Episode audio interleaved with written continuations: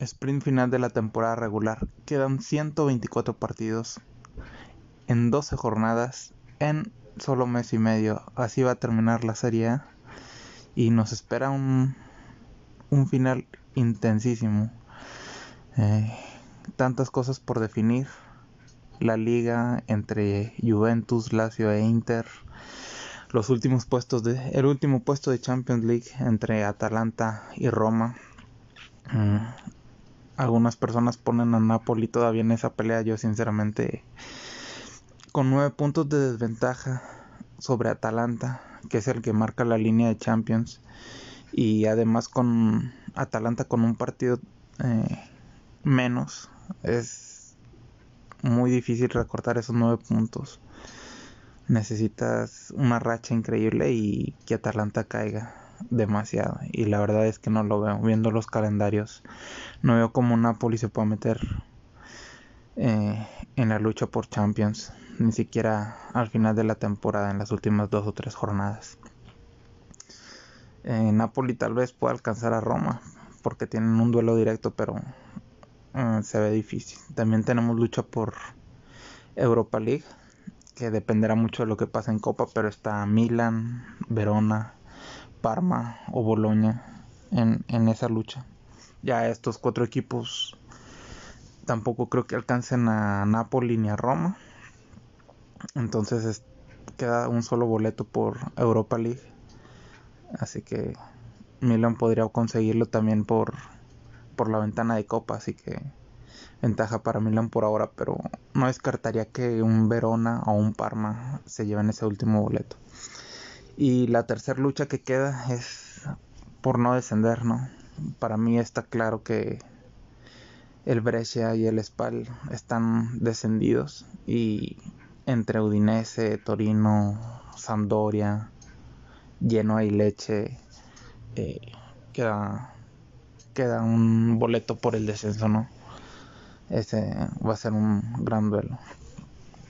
Eh, eh, bueno, dentro de esta locura de partidos de final de temporada, quise hacer una lista de algunos partidos que me parece que van a ser los los imperdibles, los determinantes, los claves para la conclusión de, de, del torneo en estas tres peleas ¿no? de liga, eh, boletos europeos y descenso.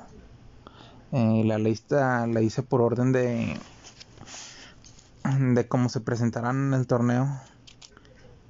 Y si, si les parece, vamos con ella. recordemos que arrancamos en la jornada 26, bueno, con, con partidos pendientes con cuatro partidos pendientes. Pero ya en la jornada 26 tenemos un Atalanta Lazio. Este se jugará el 24 de junio del 2020 a las 9.45 tiempo de Italia. Eh, va a ser un partido en donde Lazio puede perder puntos. Si en algún partido puede perder puntos Lazio es en este. Porque va a la casa del cuarto lugar y si recordamos cómo fue la ida de este partido, Lazio-Atalanta, eh, Atalanta iba ganando 3 a 0 en Roma. Y para el segundo tiempo, Lazio remontó y logró empatar el partido 3 a 3. Creo que ese partido mm, le dio mucho empuje anímico a Lazio. Eh, porque sinceramente el primer tiempo fue un desastre. Lo recuerdo perfectamente haberlo visto fue un desastre Lazio y y para el segundo tiempo se fue metiendo, se fue metiendo, creo que primero con goles y luego con juego. Eh, y al final quedó 3 a 3 y la verdad fue creo que un punto de inflexión en el que Lazio empezó a creer en ellos. Para lo que vendría siendo esta temporada increíble que están haciendo, ¿no? Que los está llevando a la lucha por el título. Y para Atalanta eh, es el clásico partido que deja ir un equipo chico. Que hace todo bien un tiempo y después de la nada se lo empatan. O sea, que te arrebatan un 3 a 0, aunque sea de visitante, debe ser frustrante. Así que por la lucha que están teniendo ellos, Repito, el 24 de junio, jornada 26, Atalanta versus Lazio. Me parece un partido clave en el final de temporada. Eh, de ahí nos vamos hasta la jornada 30, cuatro jornadas después. Hay un Napoli-Roma el 5 de julio a las 9.45 también. Eh, este partido me parece importantísimo porque son el quinto y el sexto lugar. Aquí uno de los perseguidores de, de Champions definitivamente se va a caer. En jornada 30 eh, uno podría ya solo estar peleando por Europa League. Sinceramente yo ahora en este momento veo más fuerte a Napoli y además es local, así que es un partido que que va a dejar a unos imposibles de Champions o quizás a los dos. Eh, si, Atalanta sigue ganando es un partido que, que puede convenir a Atalanta que se dé para dejar atrás a los dos. Nos vamos a la jornada 33. Torino recibe a Genoa. Este partido me parece fundamental. Bueno, este partido y el, eh, en realidad la jornada 33 y 34 para Genoa me parecen fundamentales porque van a Torino el 16 de julio y reciben a Leche el 19 de julio. En tres días está jugando el descenso el Genoa, un equipo histórico de la Serie con títulos eh, que ha estado merodeando los últimos años ahí eh, posiciones de descenso, pero este, este torneo creo que es más claro que se puede ir. Y además son duelos directos ya en jornada 33 y 34. Mm, Torino está con 25 puntos. No, perdón. Leche y Genoa están con 25 puntos empatados al día de hoy. Y Torino solo está dos puntos arriba de ellos. O sea, son duelos directísimos del Genoa. Que es el que más duelos directos de descenso tiene. Entonces, yo, veo con mucho miedo que Genoa se pueda ir. ¿eh? Creo que es una temporada en la que en la que puede pasar. Algún equipo de Genoa se puede ir. De hecho, hoy la única diferencia entre Genoa y Leche es, es el goleo y eso puede cambiar y para cuando lleguemos al 19 de julio, a la jornada 34. El último juego que me parece clave llega también en la jornada 34, al igual que el lleno a leche. Pero este es un día después, el 20 de julio, a las 9.45, el duelo por, por el título, seguramente, Juventus versus Lazio, en el eh, Allianz Stadium. Eh, por ahora solo es un punto de diferencia. Eh, como yo tengo visto el, calendario, siento que es más difícil para Lazio antes del partido. Eh, el calendario antes del partido y el calendario después del partido. Mm. Vamos a ver si juega un papel fundamental el, el, partido de ida, que Lazio ganó 3 a 1. Porque en caso de, de llegar empatados o, de haber poca diferencia, creo que ese puede ser un factor para determinar cómo se va a jugar el partido. Eh, Juventus tendría que salir a ganar, ya no le bastaría con el empate y vamos a ver, la, ventaja de 3-1 en un criterio de desempate es, muy buena, de haber ganado 3-1 de local. Como les digo, es en fecha 34. Eh, después de eso, a Lazio le queda recibir a Cagliari ir a Verona, recibir a Brescia e ir a Napoli. Y a Juventus le queda ir a Udinese, recibir a Sampdoria, ir a Cagliari y recibir a Roma. O sea, un calendario más fácil para Juventus. Entonces, estoy imaginando el escenario en que Lazio tenga que ir a ganar a, a Juventus porque quizás después no tenga otra otra posibilidad de tomar el primer lugar viendo los equipos que le quedan a Juventus, repito, ir a Udinese, recibir a Sampdoria, ir a Cagliari y recibir a Roma. No veo cómo pueda perder puntos ahí y probablemente Lazio tenga que ir de visita a jugarse todo ese, esa jornada 34. Entonces esos serían para mí los cinco partidos que van a ser punto de inflexión en el, en el resto de la temporada de Serie A. Repito, en jornada 26 Atalanta-Lazio. En jornada 30 Napoli-Roma. En jornada 33 y 34 Torino-Genoa y Genoa versus Leche. Y en la jornada 34 también Juventus-Lazio.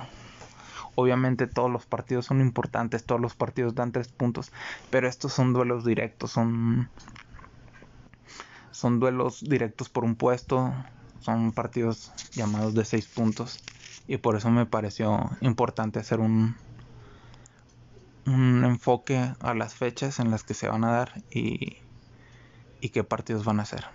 Eh, la segunda parte del, del podcast quisiera dedicársela no solo, bueno, ya vimos los partidos que hay que ver, eh, quisiera dedicársela a los jugadores que hay que ver. Eh, hice una lista de 7 jugadores que, que necesitan recuperar su temporada, su temporada regular. Sabemos que tener una mala temporada puede tener múltiples consecuencias como pérdida de prestigio, del valor del jugador eh, a nivel futbolístico, pues la suplencia, incluso ir a equipo con a un equipo con menor potencial. Eh, quizá eh, para mí estos jugadores tienen una gran segunda oportunidad porque con el ritmo con el que iba la temporada simplemente no iban a, a recuperarse y ah, quizá indirectamente quizá es un poco está un poco mal decirlo pero el covid les ayudó para oxigenarse oxigenar su temporada y para intentar recuperarla en este en estas últimas 12 jornadas. Eh, mi lista empieza con bueno quiero tratar a Lozano y Alexis Sánchez juntos porque son jugadores con mercado eh, comprobados eh, que probablemente no vayan a, a perder mucho dinero o a irse a equipos demasiado bajos, pero que definitivamente ha sido decepcionante la temporada para ellos. Eh, Alexis pues con lesiones. Alexis ya viene mal desde el Manchester United y, y no ha contado prácticamente nada para, para la delantera del Inter. Eh, sabemos que meter a Alexis supondría para Conte un, cambio de, de esquema. Probablemente jugar 5-2-3 o mm, veo lejana la posibilidad de que juegue con línea de 4, pero eh, ese va a ser el gran problema para Alexis estas últimas 12 jornadas. Hacerse de un hueco, cambiar, hacer que Conte cambie el esquema, obligar a Conte a cambiar el esquema, lo veo muy difícil. Y luego si no cambia el esquema, quitarle la, la, titularidad a Lautaro o a Alex o a Lukaku. La verdad es que no lo veo. Así que. Y el mismo caso con Lozano, ¿no? Que tendría que venir su. Su subida en estas últimas 12 jornadas tendría que venir con un cambio táctico que tampoco veo a Gatuso con muchas ganas de hacer. Eh, la verdad es que estos jugadores puede que no vayan a perder mucho dinero o que incluso sigan el próximo año en sus equipos, pero eh, la temporada pinta mal, ¿no?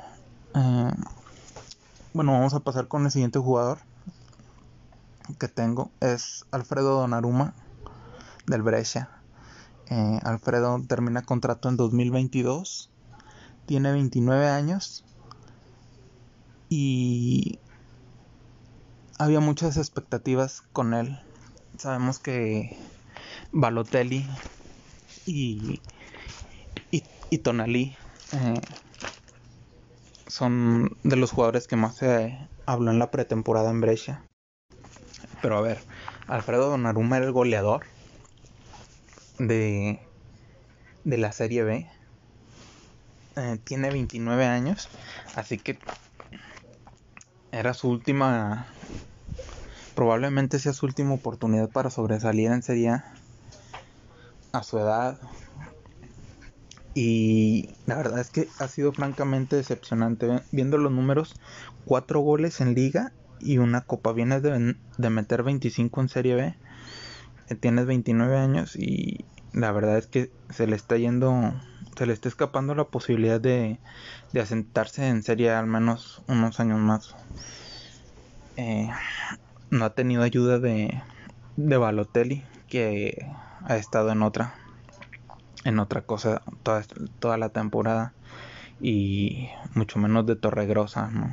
Entonces se ha quedado solo en su última oportunidad por sobresalir en Serie y no sé, estas últimas 12 jornadas no van a librar el descenso porque Brescia está está ya en Serie B, pero al menos Alfredo Donnarumma tendría que mejorar esos números si quiere quedarse en algún equipo de Serie em, el cuarto caso, eh, voy a hablar de Karol Linetti, el jugador polaco de la Sampdoria, 25 años. Él termina contrato ya en 2021. Y la verdad es que es un jugador que, que ha desaparecido este año. los años anteriores que Sampdoria estaba con Marco Giampaolo, la verdad es que era un jugador que me gustaba mucho. A lo mejor no, no para dar un salto de titular a un grande, pero sí para tener más protagonismo en la serie. Era un, era un mediocampista que me esperaba mucho más.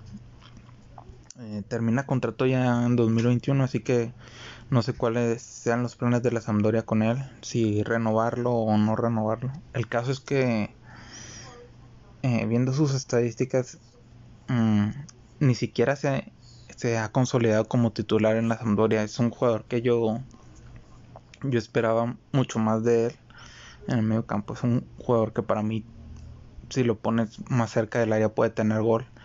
Eh, y viendo sus estadísticas, dos goles, tres asistencias. Solo ha sido titular en el, en el 48% de los partidos de Serie Así que Carolinetti es otro jugador que se tiene que poner las pilas a final de temporada. Eh, vamos con otro. Eh, Rodrigo de Paul, argentino, ha llegado a selección incluso. Tiene ya 26 años. Eh, su contrato expira en 2024. Y checando sus estadísticas, tiene pues su peor temporada en Serie de lo que va de su carrera, que son 3 años. Es cierto que podría igualar con, con la primera que tuvo, que fue de 5 goles y 4 asistencias. Hoy tiene 5 goles y 2 asistencias pero por ejemplo está muy alejada de su muy alejado en números de su campaña anterior, con 9 goles y 7 asistencias. Eh, es un jugador que además, bueno, es un equipo que además tiene que preocuparse por el descenso. Udinese está muy pocos puntos encima de la zona de descenso.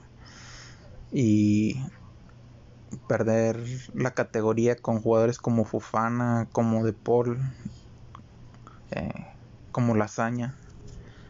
Sería la verdad sorpresivo, sería decepcionante y particularmente para un jugador que ya estuvo en selección, que no recuerdo si, si jugó el mundial, me parece que sí jugó el mundial. Eh, seguir en un equipo como Inés es no dar, no terminar de dar el estirón. Mm, mis otros dos últimos jugadores son Giovanni Simeone del Cagliari, tiene 24 años y su contrato expira en 2020. me parece que este año ya expira. Está a préstamo de la Fiorentina, así que también debería tener un sentido de urgencia el, para Giovanni Simeone ya consolidarse en Fiorentina o quedarse en Cagliari. Pero la verdad es que Así como ha caído el equipo, ha caído él. Seis goles, cuatro asistencias. No se termina de consolidar. No, termina de dar ese estirón que parecía iba a dar en Fiorentina. Eh, Cagliari también se ha caído. Tuvo tres meses muy buenos. Y después ha sido un Cagliari, la verdad es que bastante común. Y no debería de serlo porque ha tenido muy buena inversión este año con Ingolán, con Andes, con el propio Giovanni. Y es un jugador que se está quedando a la deriva, que no está. que va a ser de esos jugadores que. Que al rato te vas a acordar que fueron banca dos, tres años, que no eh, jamás dieron el estirón final y creo que Giovanni debe tener también cierto sentido de urgencia estos estas 12 jornadas. Y, y el último jugador que tengo es Paqueta del Milan porque eh, estas 12 jornadas eh, no solo suponen eh, una recuperación para él, sino mostrarse para el nuevo entrenador que tenga el Milan. No está siendo considerado por Pioli, no estaba siendo del todo considerado por Marco Giampaolo, aunque creo que en un esquema como el de Marco Giampaolo, si hubiera si se hubiera quedado más más tiempo, eh, creo que le pudo haber convenido particularmente a Paqueta. Con Pioli ya no está contando tanto, eh, no tiene goles en lo que va de la temporada, tiene una sola asistencia. Y leyendo y escuchando lo que es Ralf Ragnick, que parece ser el próximo entrenador o director deportivo del Milan, o ambas cosas, eh, yo no veo cómo puede encajar, encajar Paqueta ahí. Además es eh, para Ragnick es fundamental Hakan, es fundamental Revich, que son jugadores que conoce la Bundesliga y yo veo a Paqueta a la deriva. Eh, no veo que vaya a contar mucho a no ser que tenga un buen cierre de temporada. No veo que vaya a contar mucho para Ragnick y puede ser un par de años perdidos. Eh se puede estar vislumbrando un par de años perdidos. Y bueno, eso es todo por este capítulo de del podcast. Entonces nos quedamos con con qué ver para este final de temporada, tanto en partidos como qué jugadores seguir, eh, en los que hay que poner mucho enfoque para ver si recuperan su temporada. Entonces, eso es todo. Hasta luego.